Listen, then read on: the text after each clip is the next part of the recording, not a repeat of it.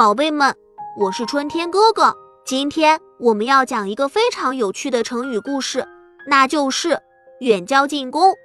你们知道这个成语是什么意思吗？它是指与远方的国家交好，而与邻近的国家作战。那么这个成语是怎么来的呢？让我们来听听这个故事吧。很久很久以前，有一个叫做秦国的国家，它的势力逐渐强大起来。秦国的国王野心勃勃，想要征服周围的国家，统一天下。秦王派出使者向远方的国家传递消息，表示愿意与他们交好。他希望这些国家能够和秦国一起攻打邻近的国家，共同分享天下。有些国家觉得这是一个好机会，于是同意与秦国合作。但是也有一些国家担心秦国只是想吞并他们的土地，于是拒绝了秦国的邀请。秦王见状，并不气馁，他决定先与愿意合作的国家联手，攻打邻近的国家。